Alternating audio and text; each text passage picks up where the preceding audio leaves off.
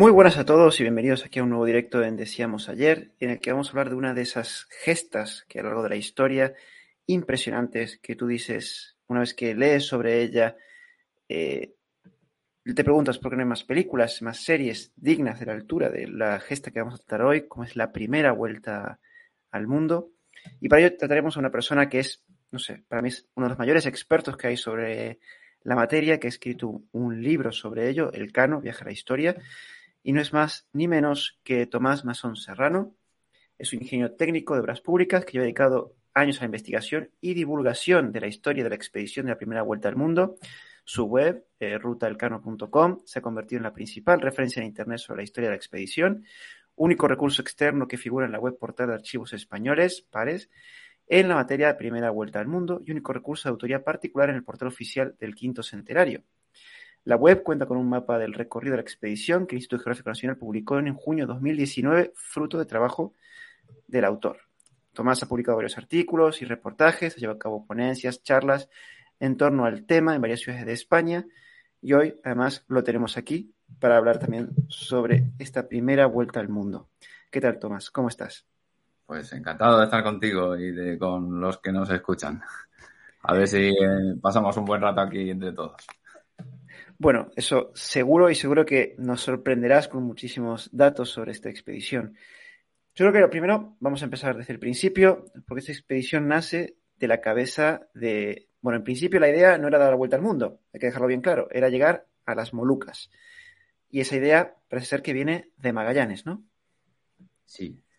Bueno, haces bien precisando esto, porque lo primero, normalmente se refiere a esto la gente como la vuelta al mundo de Magallanes, ¿no?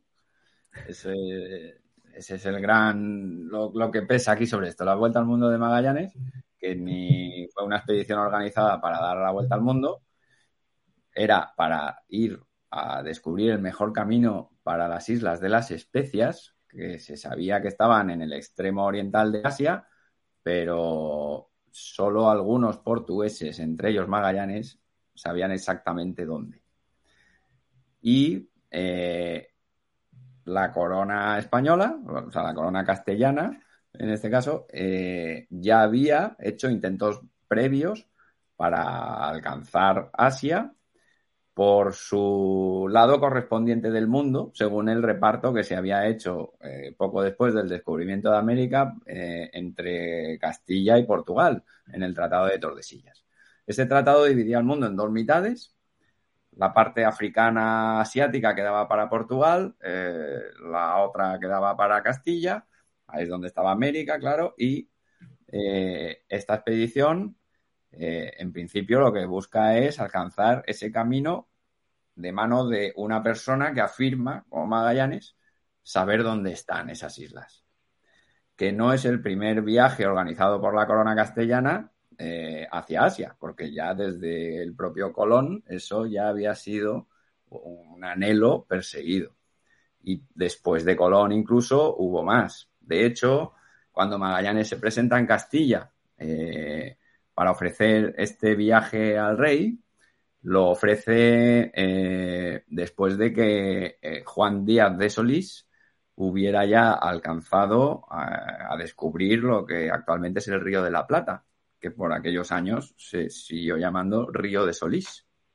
Y, y esa expedición llegó allí, pero mataron al propio Juan Díaz de Solís, que era, era buen piloto, era piloto mayor de la casa de contratación de Indias de Sevilla, era uno de los principales técnicos que tenía la corona castellana. Se le envió a buscar, a lo mismo que Magallanes en realidad, ¿eh? se le envió a buscar un paso, un estrecho, por el que pudiera ganar el océano a espaldas de América, que ya estaba descubierto por Vasco Núñez de Balboa, y tenía licencia además para alejarse mil leguas eh, hacia, hacia el oeste con lo cual, pues bueno, se esperaba que ya incluso ese océano fuera grande, ¿no? Así que Magallanes viene a Castilla ofreciendo esto mismo, que ya era algo que la corona castellana había hecho y, era recurrente, pero en este caso hay algo que le da un valor especial. Y es que Magallanes dice que él sabe dónde están exactamente esas islas. Los demás viajes habían sido a ciegas porque cuando llegaran a Asia pues tendrían que buscar realmente dónde estaban las islas de las especias. Pero Magallanes es que viene afirmando, además con unas cartas escritas desde allí por un amigo suyo, en la que le contaban dónde estaba. Ese, ese amigo suyo era un portugués que había participado con él en la conquista de Malaca, que era la principal experiencia previa que tenía Magallanes. Magallanes había dedicado su vida a servir al rey de Portugal y había estado en la conquista de Malaca. Eh, desde Malaca, en 1511, noviembre de, noviembre de 1511, zarpó una expedición que terminó llegando al sur de las Islas Molucas, que son las Islas de las Especias. Eh, en esa expedición no se sabe si Magallanes viajaba o no, pero un amigo suyo sí y terminó quedándose en las Islas Molucas. El resto de la expedición volvió, pero él quedó allí. Y después otras expediciones comerciales portuguesas eh, volvieron de nuevo a las Molucas y este amigo de Magallanes, Francisco Serrano, envió cartas que recibió Magallanes y fueron las que presentó en Castilla como aval de que lo que decía tenía base. Así que, claro, si encuentra un joven rey castellano recién llegado, eh, que no solo comprende bien, además Magallanes afirma que esas islas están ya tan alejadas del extremo asiático que ya sobrepasan el hemisferio portugués y se introducen en el castellano. Así que cuando, cuando este joven rey, Carlos I, oye eso, entiende el interés estratégico de mandar una armada para allí y no es que atienda a Magallanes y a los otros que van con él, a Ruy Falero y a Cristóbal de Aro, sí, que, ellos le proponen organizar un viaje ellos por sus medios hasta allí y lo único que piden es licencia del rey para hacerlo el rey va más allá y lo que les dice es, no, el viaje lo voy a organizar yo, lo organiza la corona y os nombro capitanes a ti, Magallanes y a Ruiz Falero. Y a, y a Cristóbal de Aro, eh, ese otro socio, que era un comerciante, pues le permite participar de, como armador en la armada, con un porcentaje mucho menor que el de la corona, evidentemente, pero si tiene éxito, pues participará del beneficio. Y ese es el contexto previo. ¿eh? O sea, el, viaje de Magallanes no es que él tenga una gran idea y venga y la venda y o oh, qué bien, sino que eh, hay un contexto en el que la corona castellana ya busca eso, pero Magallanes acude ofreciendo un gran valor, que es saber dónde están. Eso sí. Claro, es que esta información, me imagino que en Portugal sería prácticamente secreto de Estado. Esto fue una fuga de Portugal, que porque estamos hablando de las especies en esta época, en estos tiempos, eran valiosísimas, era un bien muy preciado, muy caro. Entonces, claro, hacerte con la fuente de eso, eh, me imagino que habrá sido, vamos, clave en, para el monarca. De hecho, los portugueses eh, mantuvieron en secreto, trataron de que no supiera nadie en Castilla que ellos habían ya con varias expediciones alcanzado las Molucas. Así ocurrió. No lo supieron los castellanos hasta que llegaron allí y se lo contaron los propios de aquellas islas. Pero lo que no habían llegado a conseguir es implantarse en ellas. No tenían una base permanente en las Islas Molucas. Simplemente habían hecho viajes que habían llegado, habían cargado y se habían vuelto.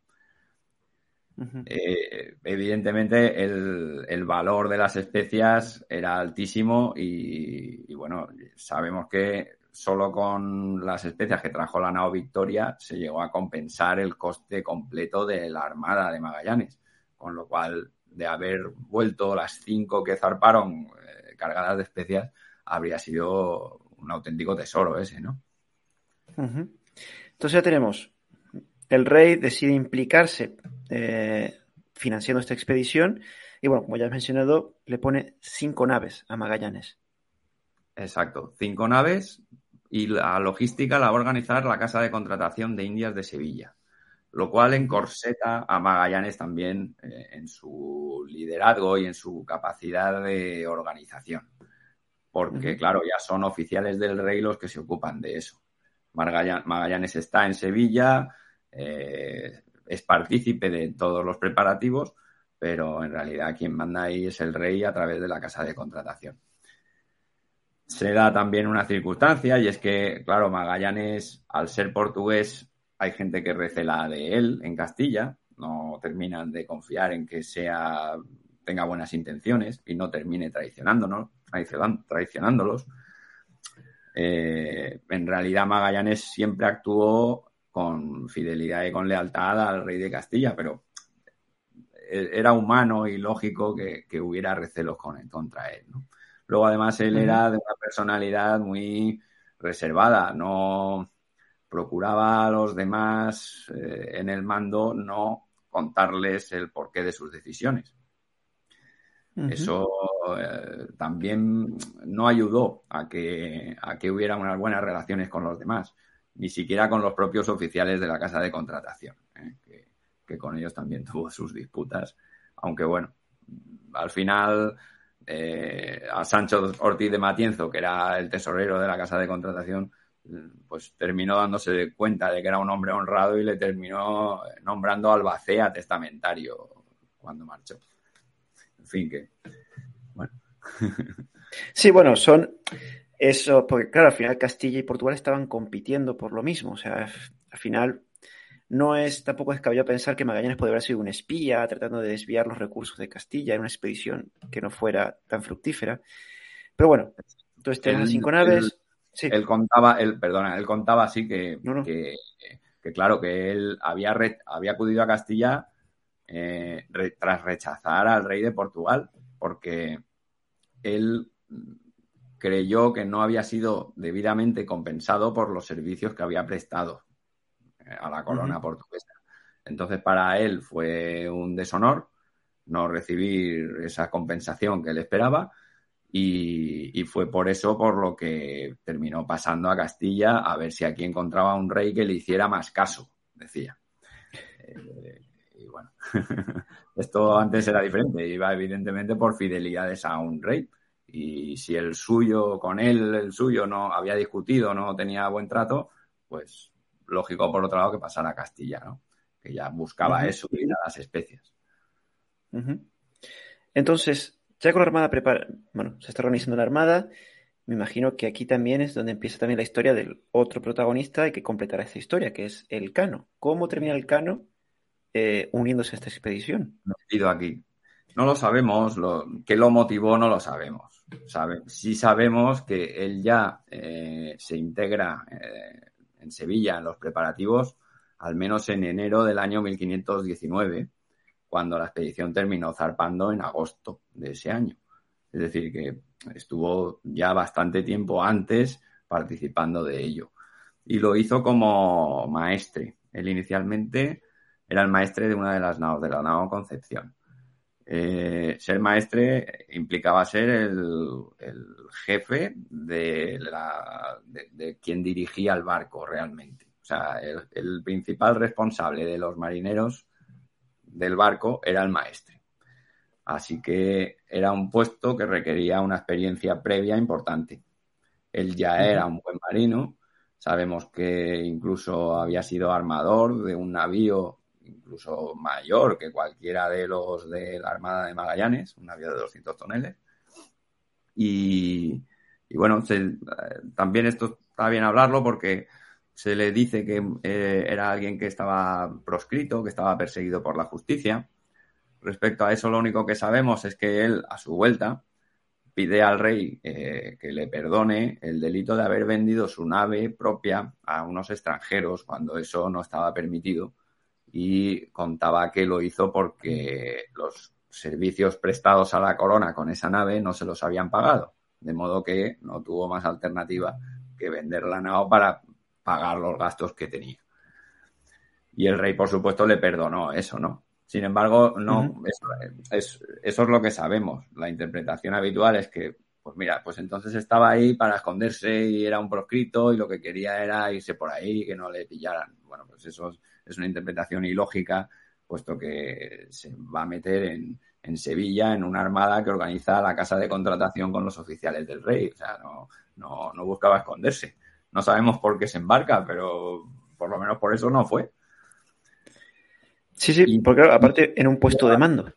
Eso es, tenía un puesto de mando, era un puesto relevante y era uno de los principales oficiales de la Armada y, bueno, y era relativamente bastante joven porque tenía 32 años en el momento de embarcar. Entonces, bueno, ya no sé si nos queda algún detalle más de la preparación, pero si no, bueno, zarpamos con la expedición.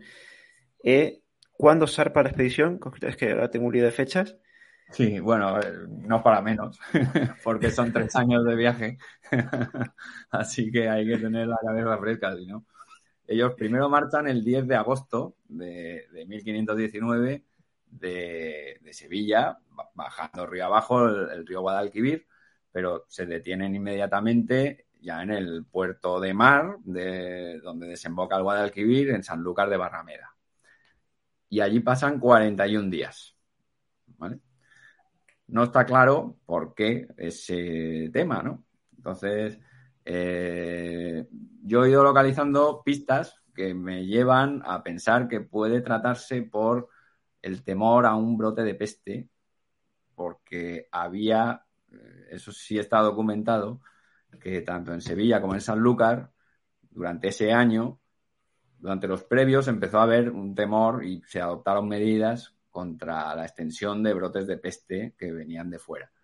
Y ese año las medidas que se toman van creciendo, se van aumentando mucho los costes eh, que se invierten para evitar eso, la, que se propague un brote de peste, y quizá haya una relación con esto, en que se decidiera mandar a Sanlúcar de Barrameda a la Armada, porque además eh, hay registro de que se dio orden durante unos días de que no bajaran de los barcos, a los tripulantes, con lo cual podría casar con eso. Otra posible explicación, pues que respondiera eso a unas maniobras de Magallanes, porque sospechaban que había una armada portuguesa que también iba a zarpar más o menos en esos días hacia la India para y, bueno pues podían recelar o podían esa armada tratar de evitar o interceptarlos en alta mar y quizá eso respondiera a una maniobra de despiste o para esquivarlo. No lo sabemos, no hay nada sobre ello. Y ya por fin zarpan de Sanlúcar de Barrameda y, se dirigen inicialmente a las Islas Canarias, donde allí ya tenían una escala prevista. Cristóbal de Aro, este armador que comentábamos, había mandado por delante un criado suyo para que tuviera allí ya dispuestas las cosas, leña, pez para calafatear las naves, en fin, varias cosas. Cambiaron de puerto y pasan allí, no está claro, alrededor de unos seis días. Ya por fin vuelven a lanzarse al mar y no se separan de África al principio, Siguen bastante cerca de la costa africana hasta estar más o menos frente a Sierra Leona y ahí discuten a la hora de virar, cuando ahí es donde Magallanes ya dice, bueno, pues ya viramos hacia Brasil y discute con Juan de Cartagena, que era eh, a quien el rey había puesto en un nivel de mando similar al de Magallanes, por contrapesar su poder. Magallanes, antes de partir, el rey le había obligado a que proporcionara a los demás el camino que pensaba seguir y dónde estaban las Islas Molucas. No quería que la expedición zarpara y los demás no supieran dónde estaba el objetivo del destino del viaje pero Magallanes eso no lo hace, no cumple con esa orden y oculta a los demás esa información. El rey sigue ejerciendo presión, Magallanes sigue ocultándola, total que se crea entre ellos una situación mm, de un conflicto fuerte porque ambos desconfían el uno del otro. Magallanes sabe, entonces Magallanes sabe que si proporciona esa información, el rey podría prescindir de él, ya podría poner en su lugar a cualquier otro, mientras que el rey no puede tener a un capitán que no cumple con lo que le está pidiendo. Así que es, un conflicto de difícil resolución y muy pocos días antes de partir, Carlos I eh, da un puñetazo en la mesa y dice, bueno, a ti no te voy a quitar, pero te voy a poner al lado a otro que va a tener tus mismos poderes. Y ese era Juan de Cartagena. Pero Magallanes, cuando se inicia la expedición, se olvida de esto, no comparte con Juan de Cartagena ninguna decisión y cuando este hombre le dice, oye, no estás actuando bien, debes comunicarme a mí el por qué haces, por lo menos dime por qué. Claro.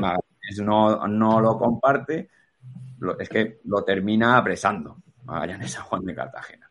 Así que ya empieza mal la cosa desde el principio. Eh, esto ocurre ahí en mitad del Atlántico. Llegan a Brasil, en Brasil pasan 15 días, eh, hay bastante plácidos, eh, ahí son una especie de vacaciones las que tienen allí, en la sala de Brasil.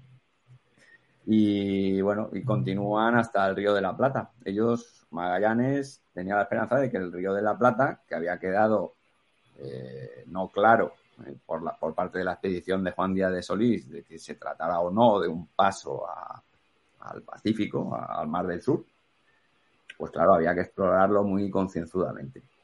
Así que allí pasan bastantes días, mandan a la más pequeña de las naos, la que tenía menor calado y por lo tanto con más seguridad podía adentrarse en, el estuario del río Uruguay, pues la mandan de avanzadilla, esa pequeña nao tarda más de 20 días en volver y dice, no, por aquí no hemos encontrado manera de pasar.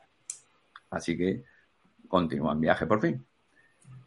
Y ya a partir de ahí, eh, toda la costa que van encontrando es desconocida. Esa ya no viene en los mapas. Mm, ya no había ninguna expedición previa que la hubiera visto. Ya se adentran en lo desconocido. Claro, aquí es cuando me imagino que ya el resto de la expedición, el resto de oficiales, tras el arresto de Juan de Cartagena, que ya están poniendo nerviosos. Ya estamos en terreno desconocido con un hombre que no comparte nada de información de lo que estén haciendo. Exacto, claro, imagínate.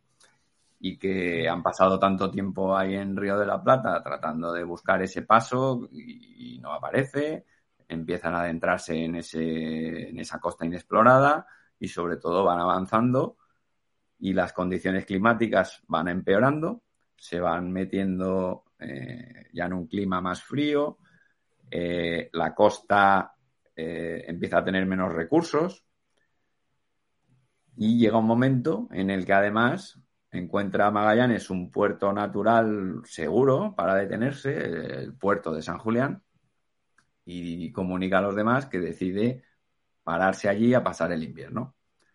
Entonces se termina produciendo un motín. Los principales capitanes de las otras naos se, se amotinan contra Magallanes. ¿Por qué? Mm, aparte de todos estos recelos y de la situación creada hasta entonces, se da la circunstancia de que ellos le piden a Magallanes que no se detenga, que lo que, que si se detiene estarán obligados a consumir víveres y perderán autonomía del viaje. Y le dicen, lleva, vámonos a continuar hacia la especiería por el Cabo de Buena Esperanza y la isla de Madagascar, como nos dijiste que nos llevarías. Es decir, la expedición eh, no tenía por qué encontrar el paso de manera obligatoria. Lo que sí era obligatorio es que llegara a las Islas de las Especias. Y si no encontraban un paso en América que se lo permitiera, eh, su obligación habría sido entonces atravesar el hemisferio portugués eso sí, el Tratado de Tordesillas les impedía detenerse en tierra. Tendrían que alcanzar las Islas de las Especias sin detenerse, sin escala. Pero mm, era el objetivo, llegar a las Islas de las Especias. Así que los demás capitanes le piden que haga eso, o bien otros le dicen que continúe adelante buscando el estrecho mientras el tiempo lo permita, pero que no se detenga, porque entonces lo estaría apostando todo a que exista después el estrecho cuando reemprende el viaje, si Magallanes no hubiera encontrado el estrecho, la expedición ya habría fracasado, porque habría pasado ya mucho tiempo consumiendo los víveres, no tendrían autonomía suficiente y se habrían tenido que volver. No habrían podido entonces decidir ir por la parte asiática, mientras que entonces aún sí contaban con víveres y podían haberlo decidido así. Total, que este motín termina siendo una disputa por la manera que cada uno entendía mejor de cumplir con su misión. Independientemente de los recelos y todo eso, que también eran asuntos que podían pesar y pesaban, ¿no? Eh, no había, había, una muy mala relación de Magallanes con los demás y viceversa, pero eh, claro, mm, eh, cuando ellos vuelven, algunos de estos vuelven y cuentan esto, pues es que tienen razón. Están poniendo en cuestión una decisión controvertida de Magallanes al detenerse allí. Bien, este motín se produce y las consecuencias son que termina dejando allí, en Puerto de San Julián, desterrado y abandonado a Magallanes, a, Juan de Cartagena, y mueren dos capitanes, uno ajusticiado y el otro porque durante el motín lo mata el alguacil Gonzalo Gómez de Espinosa. Pero bueno, mm, poco más. Muere, sí, muere otra persona más en, una reyerta ahí durante el motín, pero tampoco es que sea eso una gran sangría, ¿no? Allí pasan todo el invierno, se trasladan a... Bueno, Magallanes manda de nuevo a esta nao más pequeña, la nao Santiago, la manda de avanzadilla en un momento dado para que explore al sur a ver si por casualidad encuentra el paso.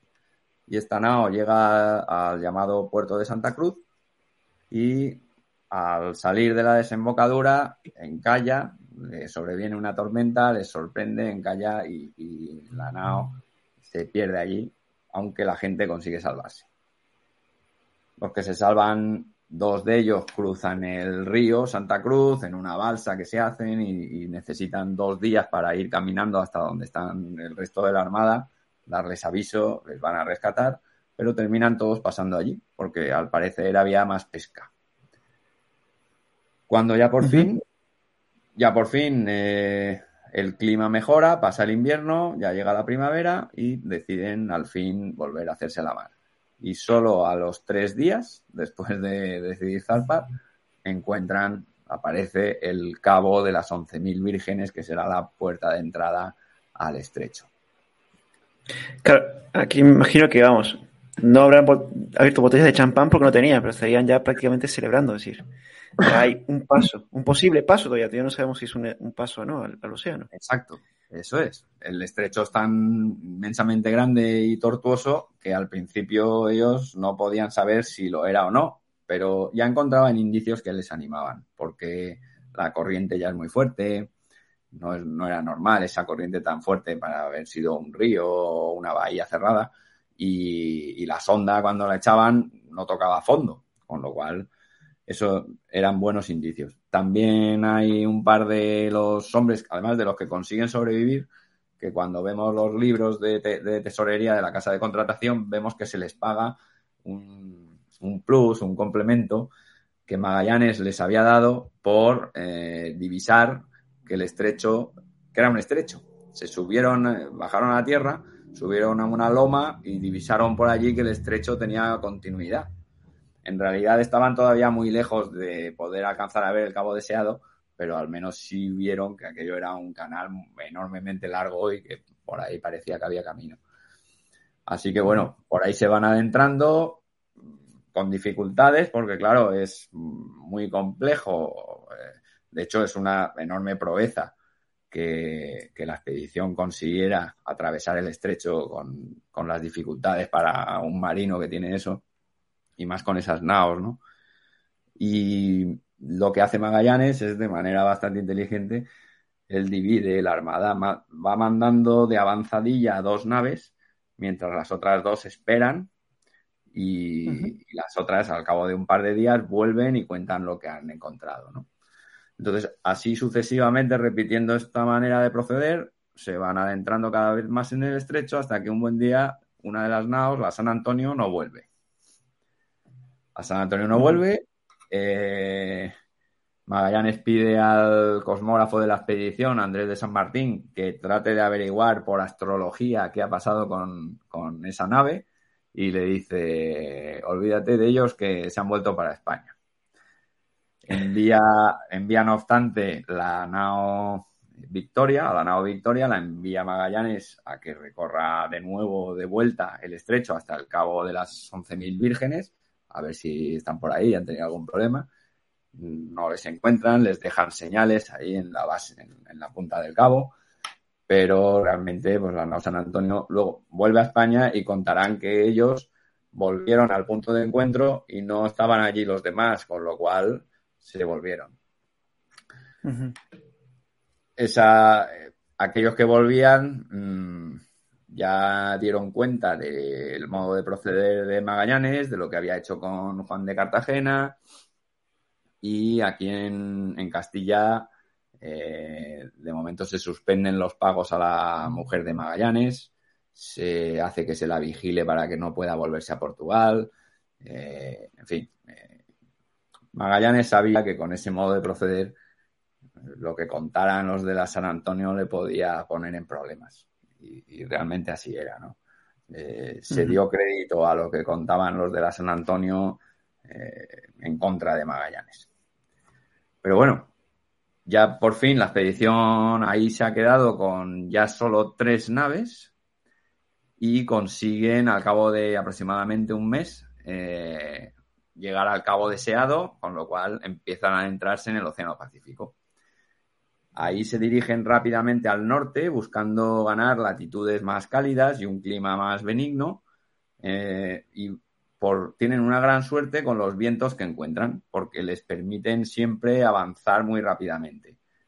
Toda es, una cosa que no se va a repetir así con facilidad. Toda la travesía del Océano Pacífico eh, la desarrollaron con vientos fuertes eh, y no tuvieron ninguna tormenta ni ninguna encalmada, con lo cual fue la navegación perfecta en ese sentido porque avanzaron todos los días bastante.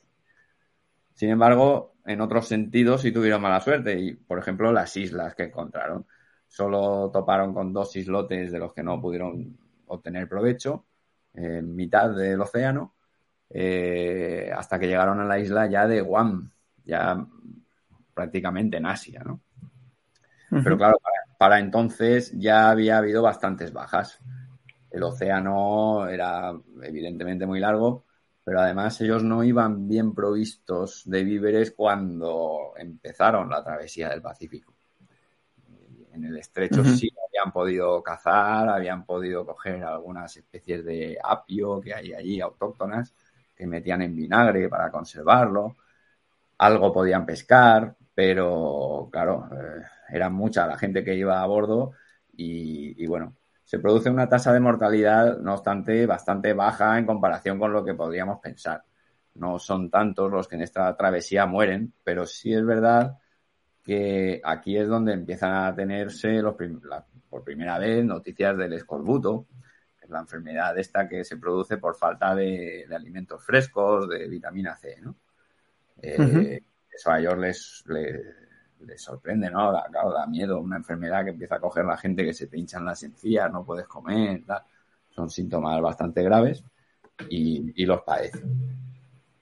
Total que ese océano, también por otro lado, ellos ya contaban que era un océano eh, de una enorme extensión. Eh, si uno ve la derrota que sigue Magallanes a lo largo del Pacífico, puede que se sorprenda porque lo normal que nos cuentan siempre es que ellos esperaban, una vez dejaran atrás América, encontrar Asia ya poco después.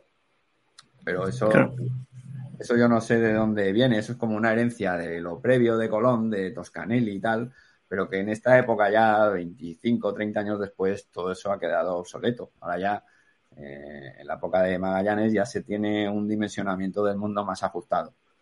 Y no porque nadie lo hubiera recorrido, sino porque se habían hecho ya estimaciones más precisas de, de, cuánto era eh, la distancia que cubría un grado terrestre, ¿no? Tú medías bien la latitud y podías apurar bien si medías exactamente una porción conocida de la Tierra.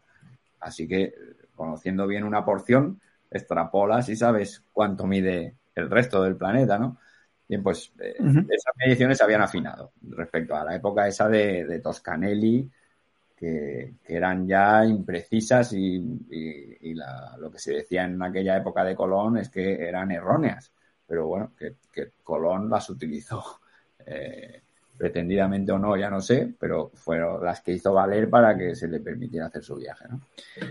O sea, que es que Magallanes y Torres ya eran conscientes de la inmensidad del Pacífico, o sea, de, ese desierto de mar. No, mira, sí, sí. O sea, ellos, si, a lo que iba, si tú te coges y ves día a día el camino que ellos trazaron, eh, ¿cómo es posible que Magallanes antes de partir afirmara que él sabía que las Molucas se, encontraran, se encontraban en el Ecuador? Y él, durante su recorrido en el Pacífico, recorre más de 10.000 kilómetros alejándose de América hasta llegar al Ecuador. No es compatible con que él esperara encontrar esas islas cerca de América. Él ya sabía que tenía que alejarse muchísimo de América en el Pacífico, tan, más que esas 10.000 que esos 10.000 kilómetros que ya eh, se, se, llegó a separar, porque si no había dejado su objetivo atrás. Se había pasado de largo navegando más al sur. Entonces es completamente ilógico. Eh, y bueno, y hay, hay otras maneras de poder darse cuenta de esto, ¿no? Eh, el piloto Esteban Gómez, el que volvió en la nao San Antonio, en el estrecho, Magallanes pidió opinión a los demás sobre el proceder, ¿no? Y este Esteban Gómez dejó una frase interesante porque decía, eh, dice, eh, cuidado porque tenemos un gran golfo que pasar, refiriéndose a un océano, y solo tenemos víveres para dos meses, por lo que si nos si encontramos tormentas o calmas moriremos todos. Eso se refería al Pacífico. Es decir, que cuidado porque con víveres para dos meses, Esteban Gómez ya decía que estaba en riesgo poder llegar a atravesar el Pacífico. ya sabían que era un océano grande. Lo que pasa es que en realidad fue algo mayor de lo que contaban. Eso después de calcular y tal, con un memorial, en base a un memorial que dejó escrito Magallanes con diferentes eh, posiciones geográficas del mundo, ¿no? Pues eh, le dediqué tiempo y, traté de hallar cuál era el dimensionamiento del mundo que él llevaba preconcebido antes de partir. Y el error que tenía era de un 13%, o unos 5.500 kilómetros en el Ecuador. Bien, pues si el Pacífico tiene de un lado a otro unos 17.000 kilómetros, pues eso, él ya sabía que a, él le faltaron, le sobraron, mejor dicho, los últimos 5.500 kilómetros aproximadamente. Eso fue la parte con la que no esperaba encontrarse. Pero el resto sí, lo cual le da más valor, porque sabiendo esa inmensidad de mar a la que se iba a enfrentar, eh, entró y se metió y continuó adelante no se dio la vuelta y tenía motivos para haberlo hecho. Ya solo tenían tres naos, pocos víveres. Mm, en fin, esto empieza a convertirse en algo eh, que la componente de el componente de heroísmo empieza a pesar en lo que ocurre. Claro, sí, porque lo que dices. Sí, perdón. Sí, no, no, a rematar, que de este modo terminan llegando a Filipinas. Claro, lo que te iba a decir es que lo que has comentado de Esteban Gómez tampoco era ninguna locura. O sea, no era fruto del miedo, era un cálculo frío, decir, es que tenemos dos meses y no es suficiente. Y al final te casi tiene razón, casi mueren, mueren en esa parte de la expedición todos. Llevó 100 días, número redondo, a atravesar el Pacífico. Así que Esteban Gómez estaba muy atinado. Era verdad que tenían víveres para dos meses, pero los necesitaron estirar para tres y algo. ¿Vale? Así que lo pasaron mal. Sí, sí, sí, sí. Entonces, bueno, como ya has dicho, han llegado a Filipinas. Eh, bueno, que aquí Magallanes ya empieza a interactuar con los locales, ¿no? Empieza a tratar de forjar esas alianzas que, que aceptan el vasallaje, ¿no? al rey de Castilla, ¿no? Sí, inicialmente así es. Eh, bueno, él, él, establece una alianza estrecha con el rey de Cebú y, y fruto de esa alianza, eh, lo que quiere es hacer imponer a los demás reyes del entorno mm, la hegemonía del rey de Cebú, que era su amigo. Entonces, ¿qué pasa? Pues hay uno, un rey local cercano, que dice que él no tendría problema en pagar tributos al rey de Castilla, como le están pidiendo, pero no al rey de Cebú, porque él no es menos que el rey de Cebú. Entonces, claro, eso Magallanes lo que hace entonces es acudir a castigarlo, a someterlo, y se encuentra allí con que lo están esperando miles de guerreros. Él no va suficientemente preparado, se confía demasiado, va con poca gente y de hecho incluso rechaza la ayuda que le ofrece el propio rey de Cebú. No se entiende bien. Los suyos le aconsejaron también que, que, que, no, que, hacía, que ahí estaba poniendo en riesgo el éxito de su empresa, que era mucho más importante que cualquier beneficio que pudiera sacar de, eso en lo que se estaba metiendo. Pero Magallanes ahí va y le terminan matando en, esa refriega, ¿no? Murieron siete personas y, ahí quedó, ahí quedó el capitán Magallanes muriendo muy valientemente, de, de, manera heroica, cuidando la retirada del resto de sus hombres, pero nadie ha entendido en 500 años por qué hizo eso. Y seguiremos sin entenderlo, porque es que no tiene ningún sentido haberse metido en, ese atolladero, porque es que no tiene ningún sentido. De la manera que lo hizo, ninguno. Y la única posible explicación que podemos encontrar nosotros hoy, en base a, tomando como base la documentación disponible, es que él, eh, a partir de la sexta isla que encontrara, tenía unos beneficios para sí por parte del rey. Él iba a quedar nombrado gobernador, tenía, en fin, él, obtendría riquezas a partir de un determinado número de islas que fuera descubriendo.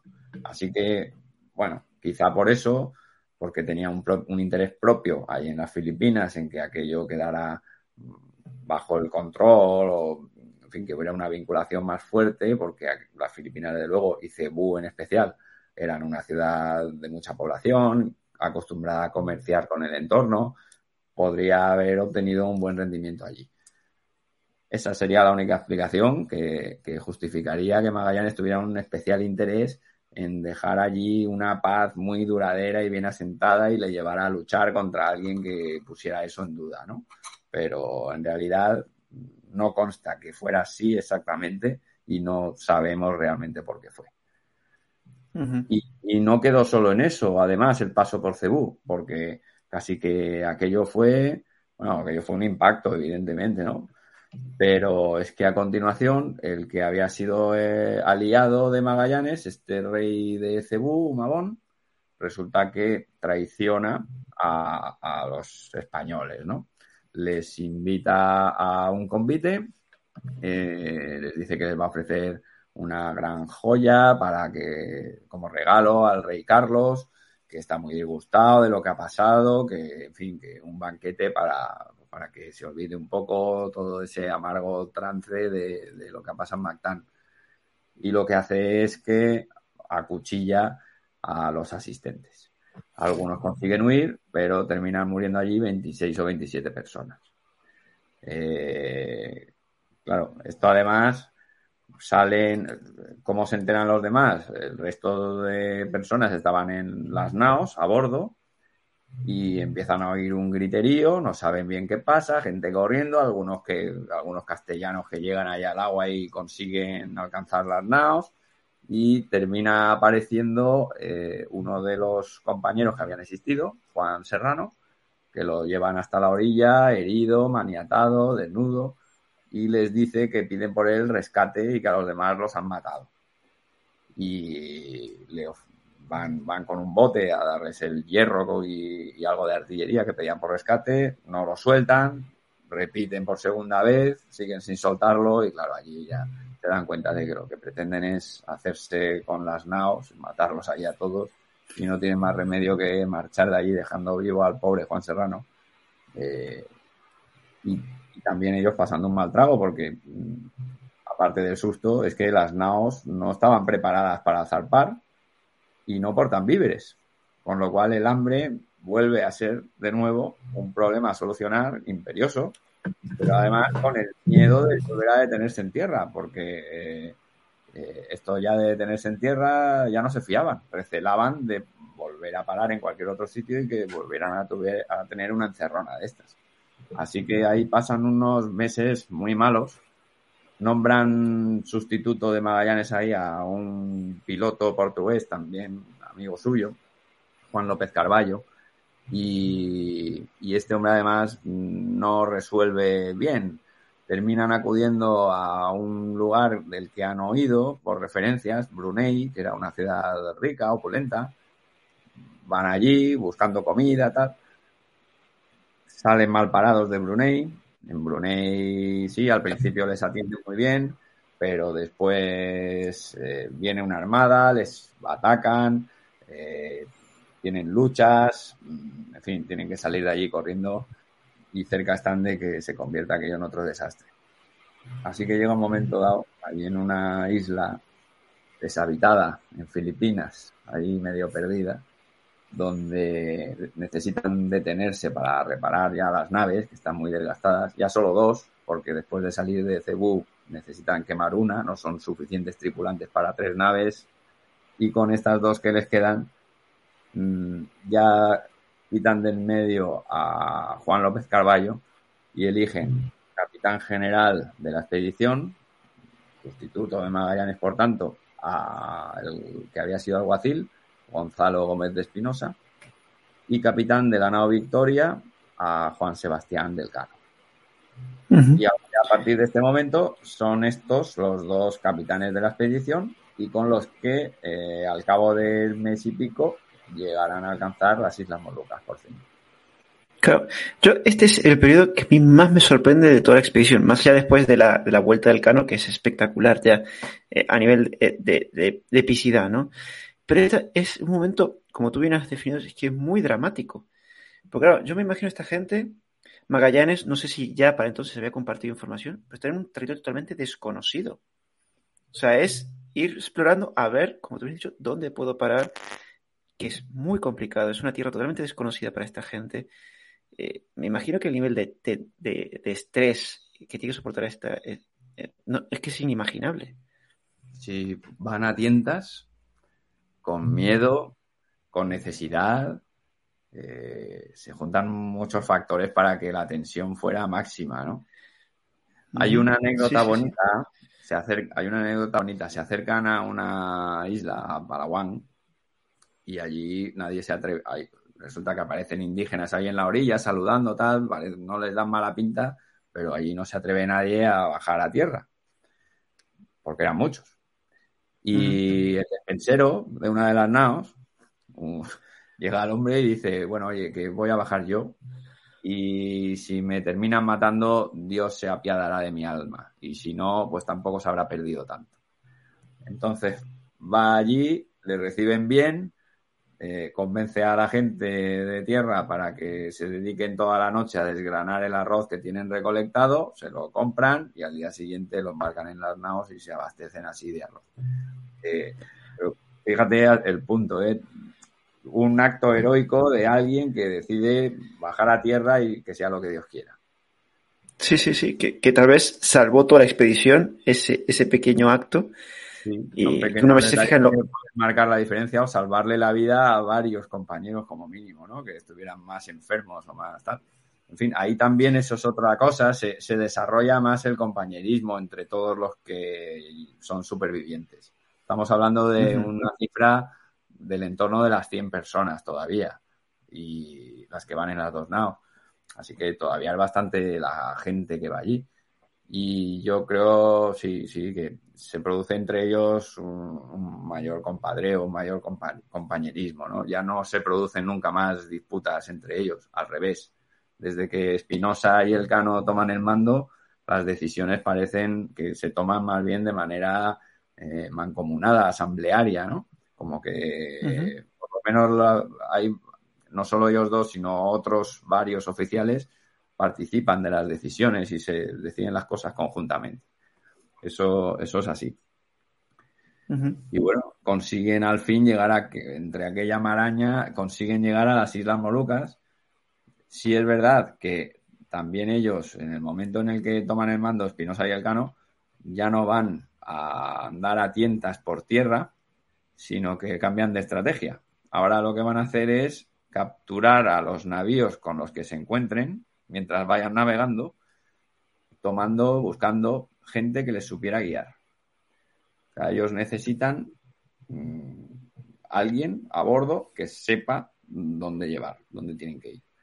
Así que esa no es la manera más conveniente de obrar, pero bueno, eh, así es como lo hacen. Después dirán, y eso es bonito, que ellos eh, se nota como que están, no están contentos de esa manera de obrar, porque decían que, eh, todo esto eh, terminan cogiendo gente en varios navíos, que al final en, la isla de Tidore, en el Maluco, se la entregan al rey de Tidore para que las devuelva él a sus correspondientes lugares de procedencia. Y, y, le dicen que esto no lo han hecho sino por venir al Maluco y no por hacer mal a ninguno. Con lo cual se desprende ahí que ellos no tenían buena conciencia por obrar así, pero que bueno, no habían tenido más remedio. Por otro lado, si uno se lee las instrucciones que el rey les había dado antes de partir, ese proceder estaba permitido por el rey en caso de que la armada estuviera en peligro, con lo cual, pues bueno, era, estaba dentro de lo previsto, ¿no? Entonces, bueno, ya eh, llegan a, las Molucas. Me imagino que aquí ya sí habrán descorchado lo que puedan descorchar, ¿no? Porque esto ya es el objetivo de la expedición, lo han conseguido, han llegado hasta aquí. ¿Qué es lo que se encuentran en, Tidore? Sorprendentemente, un gran recibimiento. O sea, todo el miedo que, con el que habían andado esos últimos meses eh, se transforma aquí en alivio porque el rey de Tidore está muy contento de ver que han llegado allí unos navíos castellanos. Acude a los navíos y les trata fenomenalmente. Él dice que por astronomía ya sabía que iba a llegar la armada de un rey importante, que lo tenía averiguado él. Y, y claro, él cuando ve que no son los portugueses, que ya habían... Por, a ver, ¿por qué se alegra el rey de Tidore de esto? Pues en realidad porque los portugueses estos que ya habían empezado a comerciar con algunas de las islas Molucas, no lo estaban haciendo con él, sino con una isla vecina. Con lo cual el, rey de esa isla vecina estaba cobrando ventajas sobre Tidore y ahora a él le venía muy bien que otros navíos de otro reino diferente eh, vinieran con lo mismo a comerciar porque él evidentemente sacaría beneficio de vender el clavo. ¿no? el clavo, que era la especia que se producía allí. Así que el recibimiento es mejor imposible.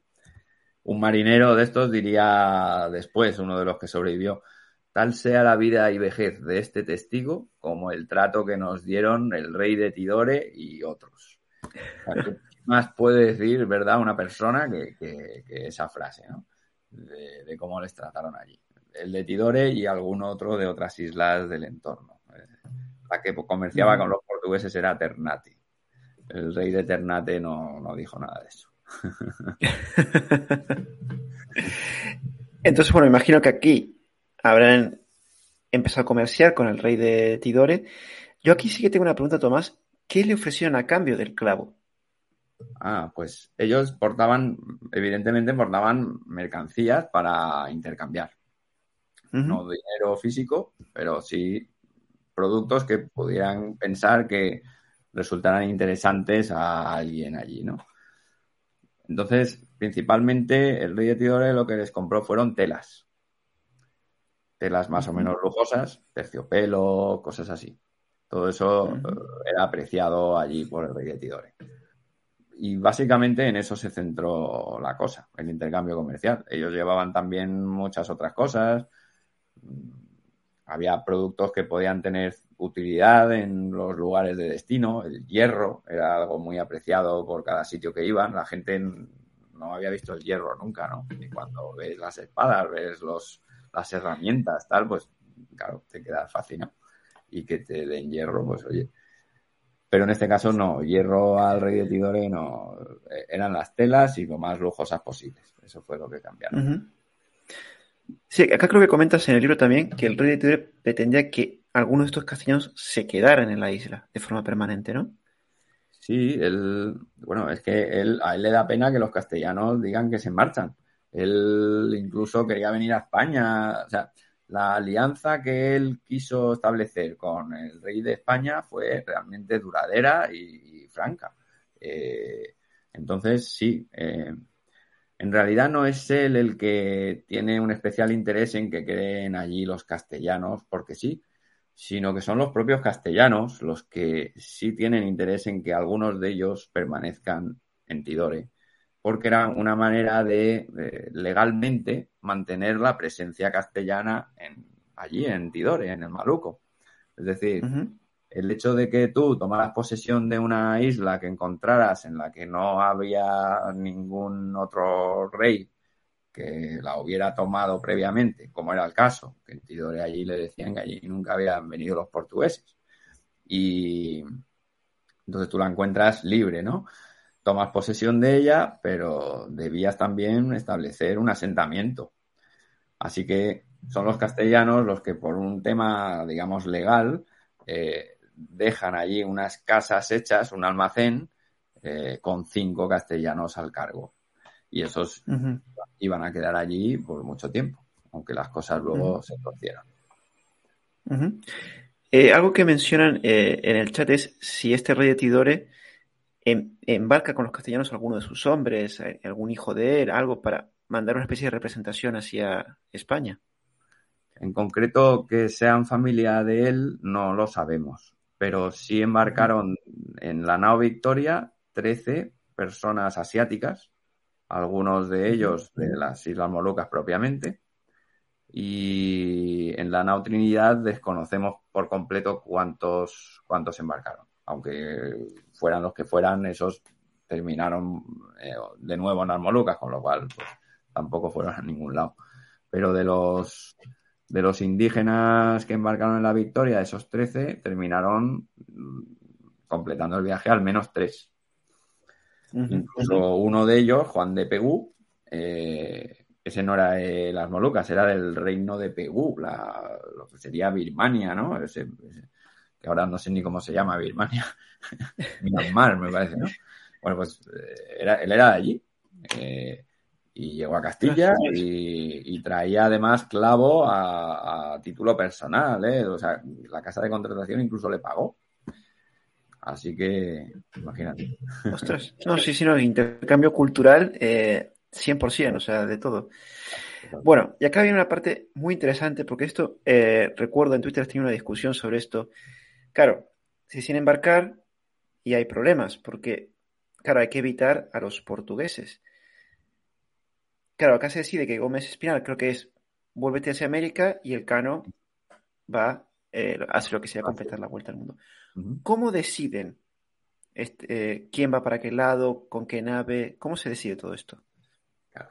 esta es la parte, una de las partes más bonitas que a mí más me gusta comentar, porque aquí al final te das cuenta de que mm, lo que más pesa no son las decisiones más lógicas si uno mira eh, bajo criterios de supervivencia, ¿no?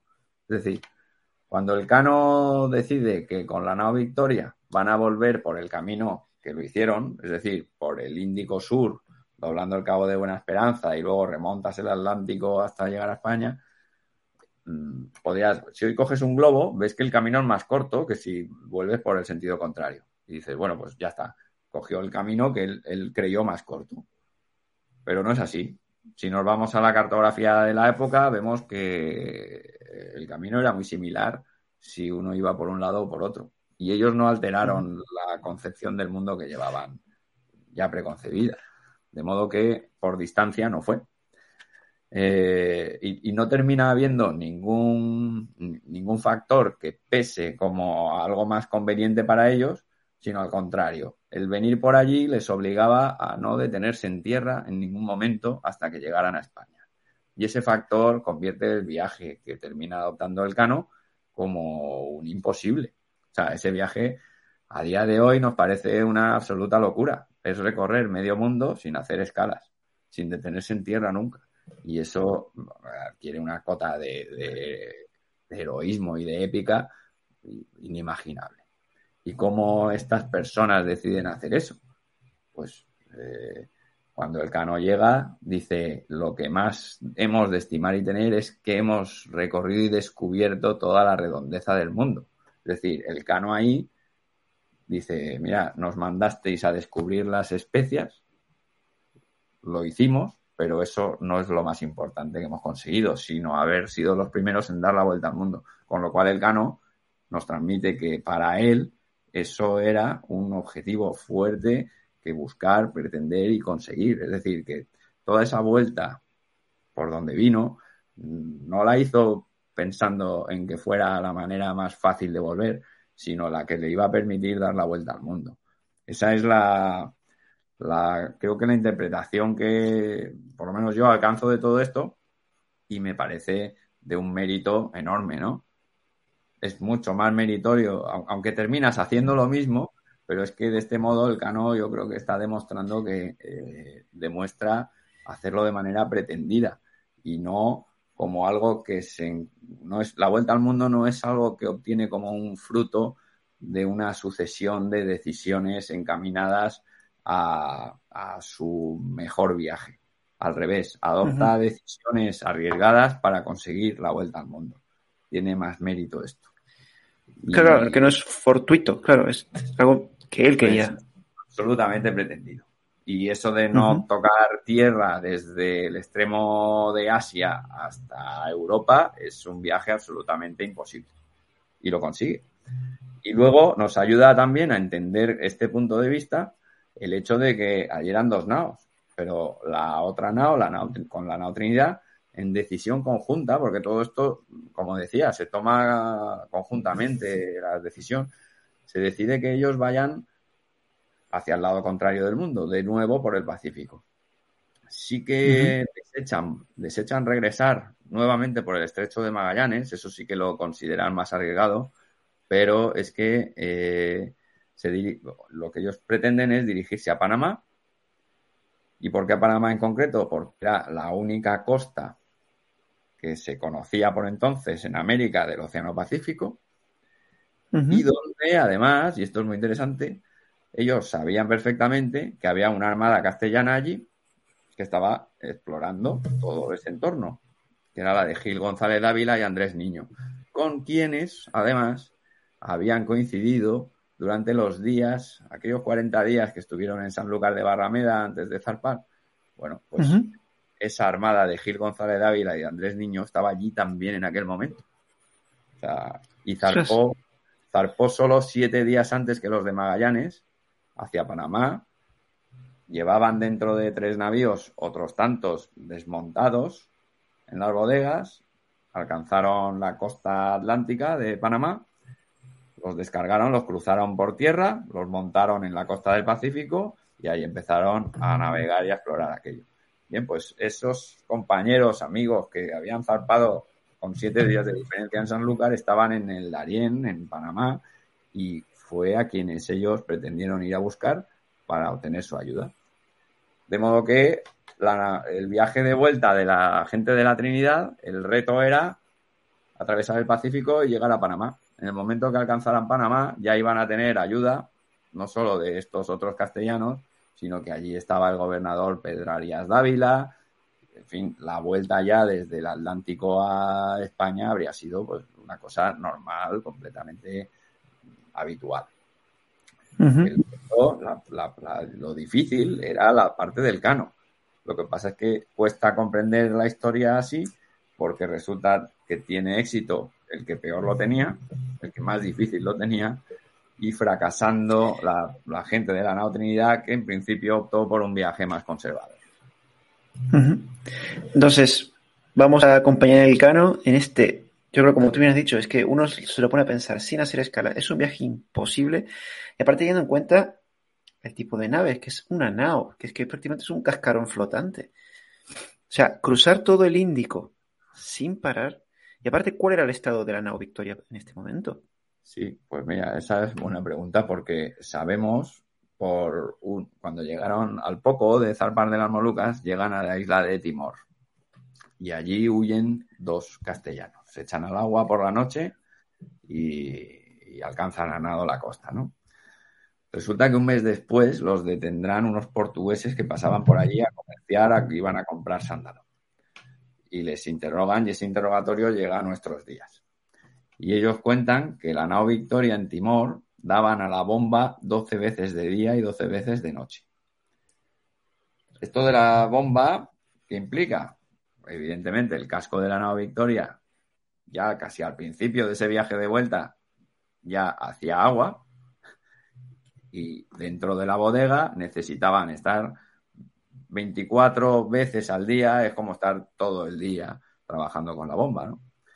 Así que eh, luego además te pones a ver cómo eran esas bombas de esa época y eran, eh, eran de madera, tenían unos engranajes muy rudimentarios que se atascaban con mucha facilidad, daban muy poquito caudal, era necesario mm, para emplear una bomba por lo menos tener a seis personas trabajando en ella, de manera que con dos bombas que tenían, que eso lo decía el Cano, cuando el Cano llega dice que estaban con dos bombas que nunca cesaban de trabajar con ellas. Eh, bueno, pues ahí tenían a, 12 personas trabajando constantemente con el achique de las bombas y eso es un trabajo que deja exhausto absolutamente ahí metido en la bodega todo el día. Así que eso empeoró muchísimo las condiciones de vida de, de la tripulación, de la marinería. Les añadió un componente muy fuerte de desgaste. Meterse en el Océano Atlántico bueno, allí en Timor, también por este testimonio de Martín Dayamonte, sabemos que el Cano se encuentra con que sus dos principales oficiales, que eran griegos, Francisco Albo y Miguel de Rodas, le discuten el hecho de que quiera meterse por el Índico Sur. Ellos prefieren hacer una navegación de cabotaje más próxima a las costas conocidas ya por los portugueses, pues eh, recorriendo el camino hacia la India más habitual, que era bordeando las islas de Java, Sumatra, llegando por ahí la península de Malaca, India y bordeando después África. Es decir, eh, en ellos pesaba más el miedo a irse a pique en mitad del océano por el mal estado de la nao que el miedo a ser apresados por los portugueses, porque toda esta idea de viajes sin escalas y todo esto, el motivo real es el miedo a ser apresados. Para el Cano, a estos dos griegos les da más miedo irse a pique que, les apresen los portugueses. Y el, Cano dice, no, nos enfrentamos a lo que sabemos hacer, que es navegar. Vamos a confiar en que la nave aguante y los tripulantes también. Y nos metemos por el océano abierto y nos alejamos de costa y nos olvidamos de que los portugueses nos encuentren. Y es el viaje que plantea hacer. Claro, ya tenemos el estado de la nao. Y después, durante este viaje, la climatología, las corrientes acompañaron también a la navegación, porque no olvidemos que es que tienen que atravesar el Cabo de Buena Esperanza, que originalmente se llamó Cabo de las Tormentas. O sea, es que ese nombre no genera ningún tipo de confianza. ya daba miedo, sí, sí. Y hizo gala de su nombre, sí. Antes de eso, el propio Océano Índico Sur eh, terminó siendo una trampa para los de la nao Victoria. Eh, resulta que, como tenemos el derrotero en el que día a día ellos iban fijando cuál era la posición en la que creían estar, pues te puedes eh, parar a ver esta posición y te encuentras con que hay diferentes episodios de muchos días de duración en los cuales tenían que estar bregando contra la mala mar, contra borrascas contrarias que les impedían avanzar y lo único que podían era estar detenidos frente a la ola contra el temporal. Eso les ocurre de manera recurrente a lo largo de toda la travesía del Océano Índico, que además observamos con una derrota completamente llena de líneas quebradas que implican que han estado eh, buscando los mejores vientos para poder ir bordeando borrascas. El Océano Índico, si uno mira cualquier web de meteorología, en cualquier época del año, cuando quieras. Eh, eh, resulta que es una sucesión de borrascas que van desde África hacia Australia. Bueno, pues el Cano lo atravesó en sentido contrario, que es una proeza y demuestra la gran cualificación y, valía técnica como marinos del Cano y de los que iban con él. Porque conseguir eso en una nao tan precaria que no tenía velas preparadas para navegar contra el viento, pues es desde luego una proeza absoluta. Y llegan de Buena Esperanza. Fíjate, además es tan difícil esta travesía que vienen haciendo que les cuesta en tiempo prácticamente lo mismo que les había costado en su día atravesar el Océano Pacífico, aunque es mucho más corto en distancia. Eh, la, dificultad que supone les lleva a ocupar un tiempo de muy poquitos días menos, solamente. Y frente al Cabo de Buena Esperanza en concreto, lo pasan fatal. Allí encuentran ya unas corrientes y unas tormentas enormes. Rompen, llegan a romper el palo del trinquete, la verga del trinquete. Eh, hablan ya de que aquello empieza a ser una cuestión de honor. ¿eh? Lo decía Antonio de Pigafetta, un italiano que iba a bordo y que nos dejó la relación más extensa del viaje y más conocida. Decía algo así, ¿no? Como que eh, hicimos, haríamos todo lo que estuviera en nuestra mano para cualquier esfuerzo para conseguir volver a España, pero nunca rendirnos, ¿no? Estábamos más volcados al honor que a la propia vida. Hablaba en esos términos. Y, después de varios días lo consiguen, lo consiguen por fin, no doblar, pasar eh, por el Cabo de Buena Esperanza y empiezan a adentrarse en el Atlántico, pero claro, ya ahí empiezan a morir, esos, esos días de mala mar hacen que ya los más débiles mueran y la travesía del Atlántico empieza a hacérseles demasiado larga. Del Cabo de Buena Esperanza a España, una distancia todavía enorme, y, ya habían pasado tantos días como los que les había llevado el Pacífico, pero es que todavía estaban lejísimos y seguían sin querer detenerse. Claro, pues no hay que olvidar, vamos a recordar, que es que no han tocado tierra todavía. O sea, prácticamente más de dos meses sin tocar tierra. Es, es, que es algo que no, no, no, que no me entra en la cabeza. Porque en algún momento de vida tendrían que haber sentido el cano para decir, bueno, mira, nos arriesgamos y paramos un poco acá, recuperamos un poco fuerzas y seguimos. Pero es que no, es que no han tocado tierra, es, impresionante.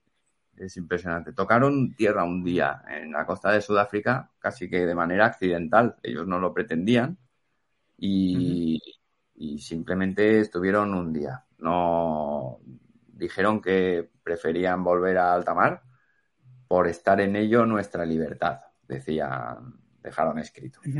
Es decir, había gente enferma a bordo que se murió en los días sucesivos, de hecho, y pese a, pese a necesitarlo, después de varios meses ya navegando por el Índico, topan con Sudáfrica y al cabo de un día lo único que les da tiempo es a coger agua, poco más, y se están volviendo al mar por estar en ello nuestra libertad, por el miedo a los portugueses.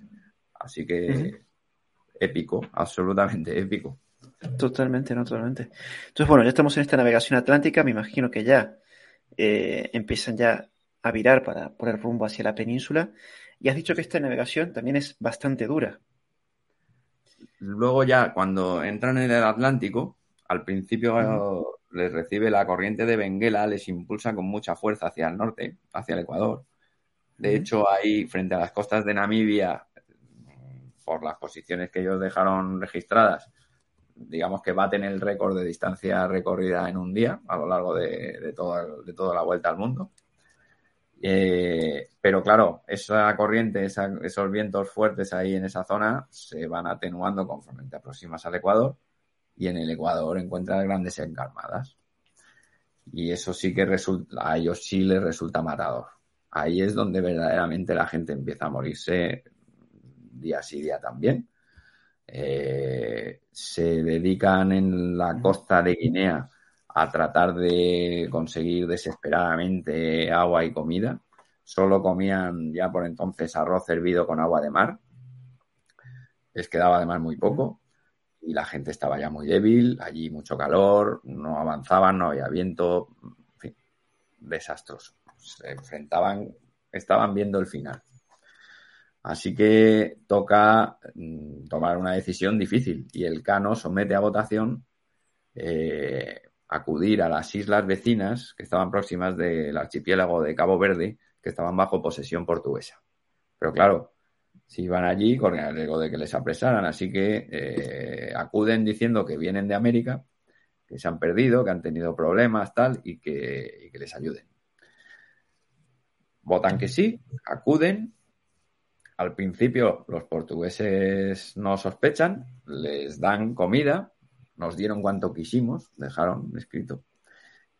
Pero pasan así dos días y al tercero eh, el batel, el, pequeño bote en el que habían bajado 13 hombres a, por más comida y a por hacerse por algunos esclavos, a comprar esclavos, bajaron también a comprar esclavos para ayudarles a achicar con la bomba que era, además, lo llevaban como instrucción del rey. El rey había escrito antes de partir que estaba prohibido hacer esclavos a la gente de la tierra, pero que si estaba en riesgo el éxito de la armada, si estaba comprometida la seguridad de los navíos, entonces sí podrían comprar esclavos para evitarlo. Solo por eso. Y en este caso era exactamente esta la circunstancia. Así que, pero claro, van a pagar los esclavos con clavo, con especiería, con especias. Y los portugueses dicen, bueno, pues no sabemos si venir de América, creemos que no, pero os vamos a detener porque solo portugueses podemos comerciar con especiería. Entonces detienen los de la nao Victoria. Ahí la situación es, tenemos fuera del puerto a la nao Victoria dando vueltas, esperando que vuelvan los del bote que han bajado a tierra, cada vez más nerviosos porque no vuelve, pasan la noche esperándolos sin volver, ya sospechan lo que ha pasado, que les han detenido, y por la mañana acude un bote portugués diciendo que se entreguen, que el rey de, que, el factor de las islas de Cabo Verde les detiene y, que le entreguen la nave. Así que eh, el cano larga velas a toda prisa y salen de allí, consiguen despistar a los portugueses, quedan aquellos 13 hombres que ya más adelante serán traídos a España por el rey de Portugal y su libertad será negociada por, el rey Carlos I. Terminarán también ellos dando la vuelta al mundo, pero lo harán después.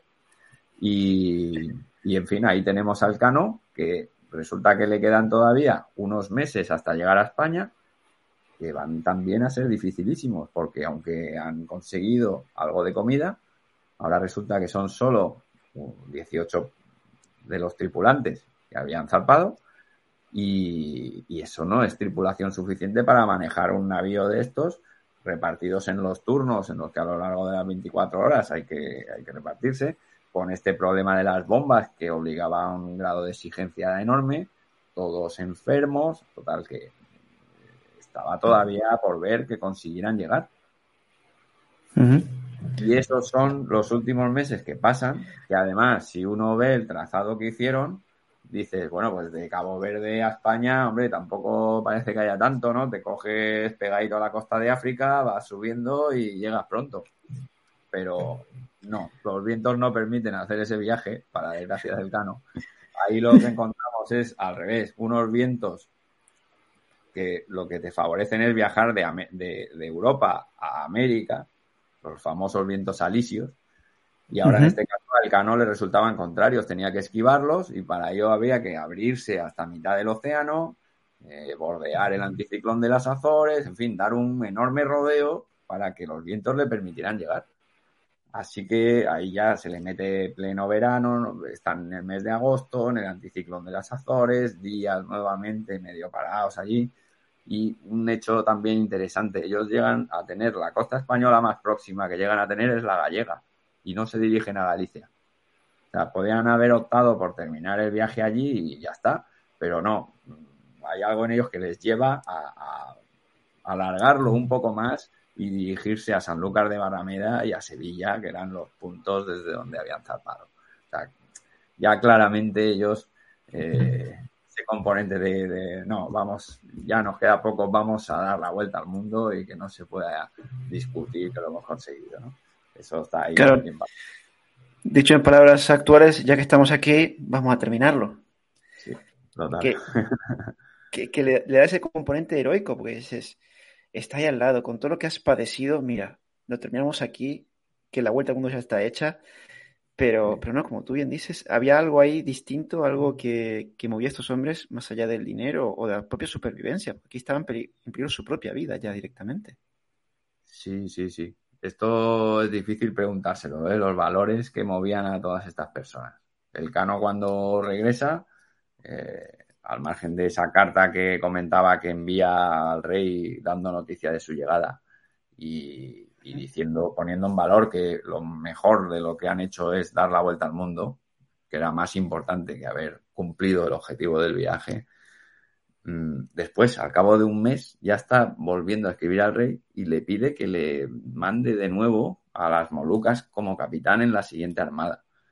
Y esto no encaja con nuestros valores actuales, porque el Cano ahí ya sabía que no iba a tener problemas económicos en el resto de su vida tendría ya recursos en adelante y no solo recursos, estaría, sería alguien con honor, bien visto, pero eso de quedarse en casa no, no parecía que se llevara entonces, ¿no? Y el estar además prestando un servicio directo al rey, el rey le, le da, le devuelve la carta diciendo eh, capitán Juan Sebastián Elcano, eh, he sabido de vuestra llegada en salvamento con una sola nao de las cinco que partieron del capitán Fernando de Magallanes. Y os doy por ello infinitas gracias. Y os pido que vengáis a donde yo estuviere con dos personas de las de vuestra compañía, de las, de entre ellos las más cuerdas y de mejor razón. Total que el Cano y otros compañeros acuden con él a, que les reciba el emperador, les loa como los primeros que han dado la vuelta al mundo, les al Cano le concede un escudo de armas, Mercedes, en fin, les colma de honores. Y el Cano, pese a todo esto, dice, sí, pero voy, a la siguiente me mandas a mí. Cuando todavía tenía que estar, como él decía, flacos como jamás hombres estuvieron, que así se describía cómo llegaron ellos, ¿no? Así que difícil, o sea, desde luego no es comparable con la manera de pensar nuestra a día de hoy. Había otros valores en ellos y, yo creo que más nobles, ¿no? Y aquí te iba a hacer una pregunta porque aquí es una de las pruebas que sabemos que dieron la vuelta al mundo es por la diferencia de tiempos, ¿no? Que tenían en sus notas con la que se encontraron en España, ¿no? Eso es. Sí, cuando paran en Cabo Verde es donde les dicen que van errados en un día en la cuenta del viaje que llevaban. Y ellos entonces creen que han perdido un día, o, bueno, es lo que les dicen, ¿no? Al principio no entienden muy bien, pero luego sí comprenden que efectivamente al, al navegar hacia el oeste, pues todos los días le comes un poquito de tiempo al día y terminas perdiendo un día cuando completas la vuelta al mundo entera. Esa es una demostración empírica de, que la vuelta al mundo se produjo, de que fue, de que fue real su viaje. Otra demostración empírica fue cuando llegaron a las Filipinas, que Magallanes llevaba a un criado suyo, un esclavo, Enrique, que era procedente de Malaca, hablaba malayo y en Filipinas eh, entendía, no es, que no es que en Filipinas hablaran ese dialecto, pero comprendía la lengua local y esa fue ya en su momento la primera prueba de que la Tierra era redonda, ¿no? muestra empírica.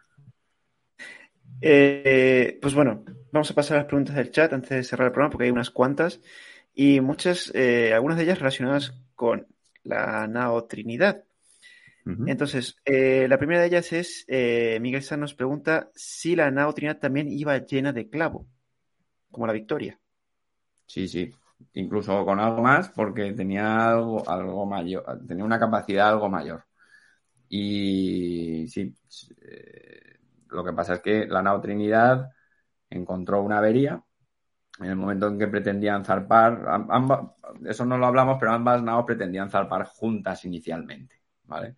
La nao Trinidad entonces es cuando al zarpar descubre una avería, eh, necesitan, ven que van a necesitar meses de reparación y deciden todos que la nao Victoria parta ya, de inmediato, mientras ellos reparan la nave y después irán por el Pacífico, como hemos dicho.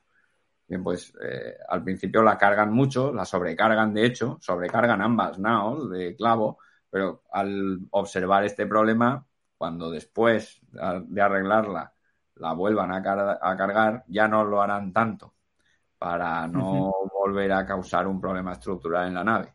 Y dejarán en el almacén en el que iban a quedar aquellos cinco castellanos ahí en Tidore el, clavo excedente. Quedaría allí. Y también nos pregunta, por ir hilando con el tema, que es que, eh, nos pregunta Miguel, eh, ¿por qué la Trinidad no llegó a coger la corriente del Kuroshio si tenía que navegar aún más al norte. Siguió navegando aún más al norte hasta los 42 grados. Pero sí cogió la corriente. O sea, vamos a ver. Mm, esto a mí me llamó la atención desde el principio eh, y quise tratar de averiguar qué había pasado, qué había funcionado mal con los de la Trinidad para que no consiguieran eh, completar ese tornaviaje. Y entonces, igual que había trazado la derrota en base a las fuentes que tenemos sobre el mapa, hice lo mismo con, la, con el tornaviaje de Urdaneta, el primero que tenemos bien documentado que lo completó. Y entonces ahí resulta, es increíble darte cuenta de que en, la, en los mismos días del año, Urdaneta y Espinosa estaban en la misma zona. Y a Urdaneta en esos días le terminan entrando vientos favorables y se desvía por fin en vez de al norte hacia el este, o sea, empieza por fin a virar hacia América, mientras que en esa zona Espinosa continúa derecho nuevamente hacia el noroeste, o sea, hacia el nordeste. Se sigue alejando hacia el norte sin que le entren vientos favorables. En la misma época del año, años diferentes, evidentemente. Es decir, eh, no puedo achacarlo más que a la mala suerte. Sea, donde a Ordaneta sí le entraron los vientos que buscaba, Espinosa también pasó en la misma época del año y no los obtuvo. Y no pudo más que continuar con vientos contrarios desviándose hacia el norte hasta alcanzar los 42 grados. Allí ya les sobrevino una tormenta que les terminó por destrozar la nave, no pudieron comer durante días y no tuvieron ya más opciones que darse la vuelta. Ostras. Claro, y aquí relacionado con esto que acabas justamente de comentar, o sea, él navegó hacia el norte eh, como nos pregunta Miguel Sanz, por la experiencia de las vueltas portuguesas y las corrientes del Golfo de Alaminos? O sea, que él buscara esa corriente más al norte.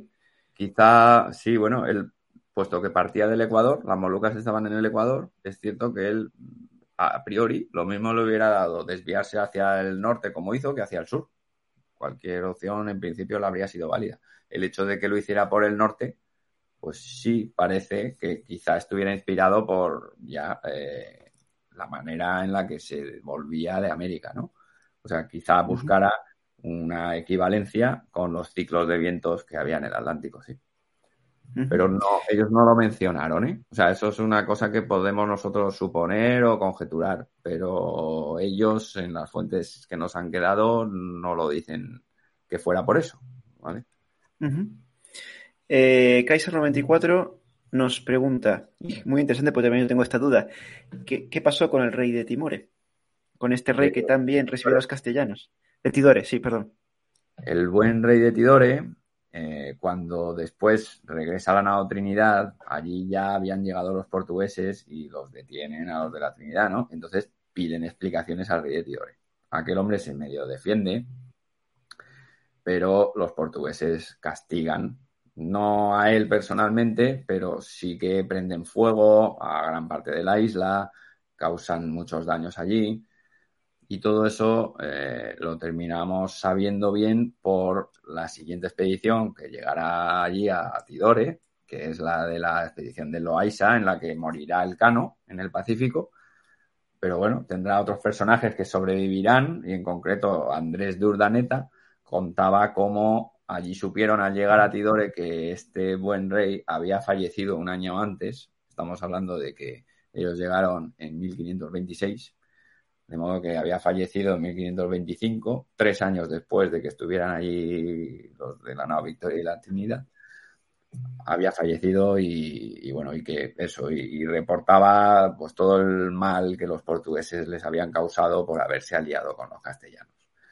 Nuevamente en esa expedición de Loaiza, los de Tidore fueron unos grandes aliados siempre de los castellanos. O sea que eso perduró y se prolongó.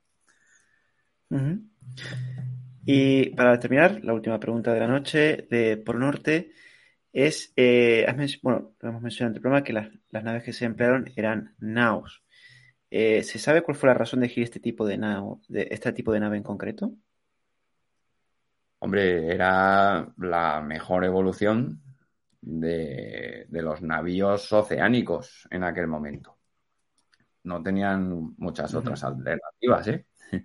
O sea, en la época de Cristóbal Colón sabemos que habían ido con dos carabelas y una nao.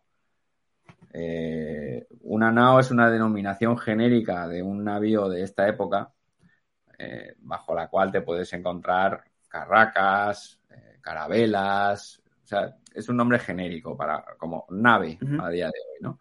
Sin embargo, eh, sí es cierto que a diferencia de una carabela, que se denomina así específicamente a un navío de porte menor y solo castillo de popa, la nao, propiamente dicha, se parecía más a una carraca que era con castillo de proa y castillo de popa.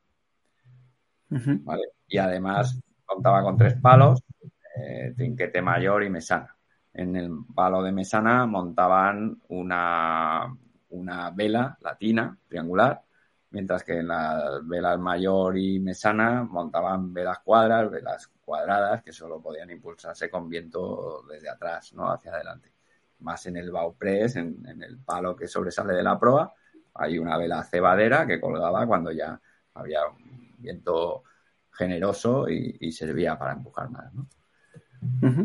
Eran, eran la mejor evolución de, te permitían, esas naves ya tenían la evolución respecto a las previas, era que tenían la borda más alta y eso te permitía una mejor seguridad en los viajes oceánicos donde el oleaje era mayor que, cerca de costa, ¿no?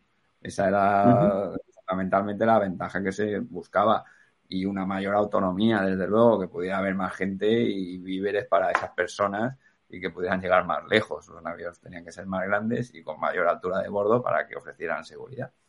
Eso era la evolución que fue muy rápida en esos años y, se aprecia que, la capacidad, los portes en toneles de las naves mm, pasan de poco a mucho en, pocos años. Bueno, Tomás, vamos a viajar un poco al presente porque antes, eh, fuera de cámara, me has comentado que en septiembre sale tu nuevo libro, ¿no? Sí. en septiembre ahí tenemos otro de Gonzalo Gómez de Espinosa esta vez. Ese alguacil que termina siendo capitán general, sustituto de Magallanes, eh, capitán de la nao Trinidad, que sufre todas estas penalidades tratando de volver a América y no lo consigue después es apresado por los portugueses, termina después de años preso eh, volviendo a España, pero ya cuatro años y medio después de que lo hicieran los del Cano, los de la Nao Victoria, y tiene una vida después larga y muy interesante también que contar, que yo la verdad es que ahí investigando eso me ha sorprendido mucho de lo que he encontrado, de lo que he encontrado de su vida posterior y de su vida previa incluso también. Me parece un personaje fascinante, mm, un hombre movido por el sentido del honor y del servicio a su rey. Esas eran sus premisas, esa, era su esencia. Y, es como la, la, parte, la cara B de toda esta historia, la parte amarga, ¿no? Están los del Cano que pese a su enorme penalidad y las muertes que, tienen que, que vivir y tal, está el éxito, ¿no? Ellos son los que se llevan al final la gloria.